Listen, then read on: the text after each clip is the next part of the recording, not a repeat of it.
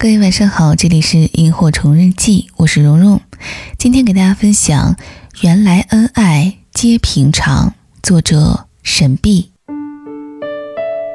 二零零九年五月，漫画大师丁聪溘然长逝。他一辈子都是笑呵呵的天真孩童形象，自称小丁。他四十岁时才开始的爱情和婚姻，也充满了童真、浪漫和温暖。一九五六年的一天，丁聪的小妹带着自己以前复旦大学的女同学沈俊来看望哥哥。二十九岁的沈俊当时在外文出版社工作，长得俊俏美丽。丁聪当时四十岁了，还孑然一身。他不是不想找对象，实在是因为怕字当头。丁聪觉得自己个头矮小，貌不出众。见了女人，先怕了几分，对婚姻退避三舍。面对沈俊，丁聪尴尬的连手都没处放。虽然丁聪没有帅气的外表，但他的老实本分还是让这个女孩心动了。从那次相见后，性格外向的沈俊主动来找过丁聪几次，帮他收拾房间、煮饭、整理衣物。丁聪除了木讷地说句“谢谢，辛苦你了”之外，再也蹦不出一句甜言蜜语，然后就把沈俊丢在一边儿，一个人去看漫画。沈俊见丁聪的态度总是不冷不热，自尊心挺强的他，很快便泄气了。丁聪对沈俊的突然消失很是纳闷儿。两个星期过后，他有点坐不住了，通过朋友从侧面打探沈俊的消息。朋友调侃他是不是看上人家了？丁聪原想否认，但又怕这次真的错过了，于是心一横承认了。朋友马上为他俩牵线搭桥。这年冬天，丁聪和沈俊结婚了。当时丁聪手里没什么钱，婚礼和新房都挺寒酸，可沈俊一句埋怨的话都没有。内疚的丁聪很感动。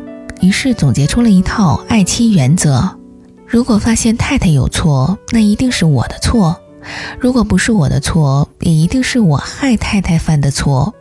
如果我还坚持她有错，那就更是我的错。如果太太真错了，那尊重她的错，我才不会犯错。总之，太太绝对不会错，这话肯定没错。婚后，沈俊发现丁聪是事业上的高智商，生活中的低能儿，不会做饭，脏衣服脱下来随处乱塞，又笨手笨脚。沈俊干脆把家事大包大揽，丁聪当然乐得当个甩手掌柜。为了自己的日子好过点儿，他就左一个太君，右一个家长的抬举妻子。丁聪叫得太顺口了。以至于后来，朋友们见了沈俊，也直呼其家长。沈俊则一脸严肃地对大家说：“我不是什么家长，我是小丁同志的高级保姆。”丁聪和朋友们听了都哈哈大笑。有记者来访，沈俊必先问清采访的主要内容，连到丁家的路线，他都会细心地指导如何坐车。等到了丁家，家长热情地引路斟茶。把一切安排妥当后，便悄然地去忙他的家务。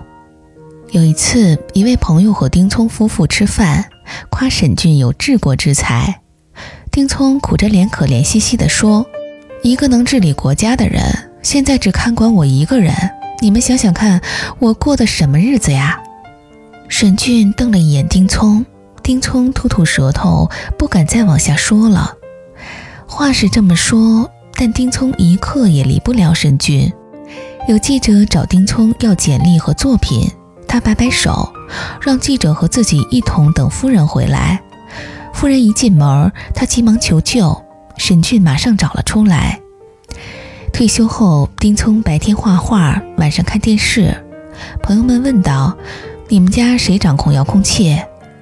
丁聪晃头晃脑地说：“当然是家长。”家长慢条斯理地说：“虽然遥控器在我手里，但节目都是他爱看的。丁聪喜欢看警匪片、侦探片，他戏称为儿童趣味。朋友们啧啧羡慕丁聪在家长管制下的幸福生活。二零零六年，丁聪摔了一跤，其后生活不能自理，儿子在国外，已经快八十岁的沈俊自己照顾他，一晚上光是为他大小便、换床单便要三四次。在沈俊的精心照料下，他可以坐轮椅了。二零零九年四月，丁聪因肺部感染被送往医院，可这一病就再也没有起来。丁聪去世时，沈俊在他的衣服里放了一封情书：“小丁老头，我推了你一辈子，也算尽到我的职责了，请一定等着我，永远永远惦记着你的兄老伴儿。”沈俊。时隔五年，二零一四年十二月十一日，沈俊去世。去世前半年，在丁聪去世的周年纪念日，他自拟墓志铭，依然是一封情书，其中写道：“这里住着一对被他们朋友们一致认为非常恩爱、令人羡慕的夫妻。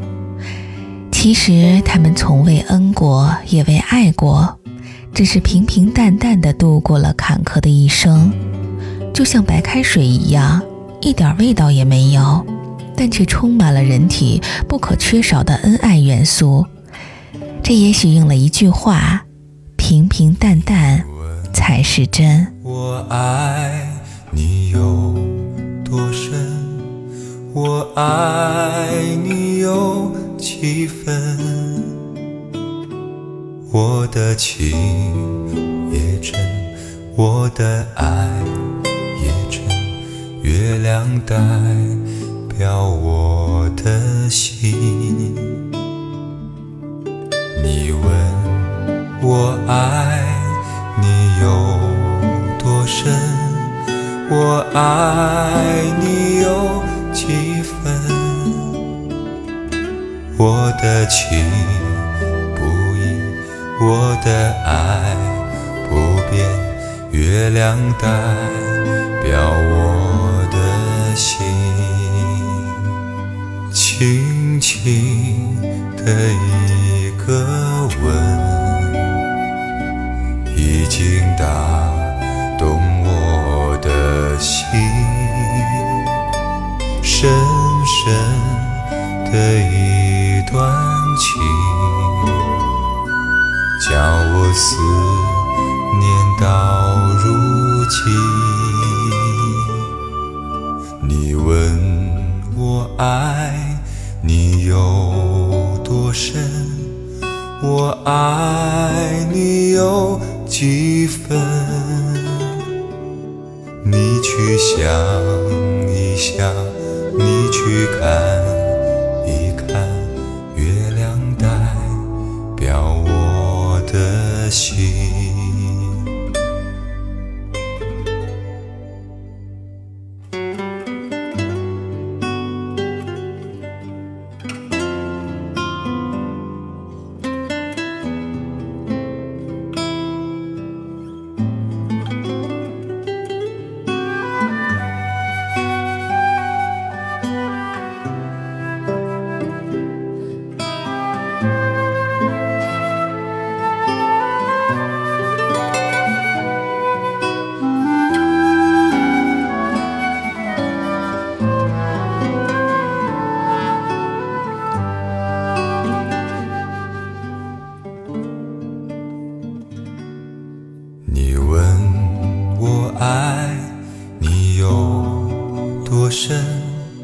我爱你有几分？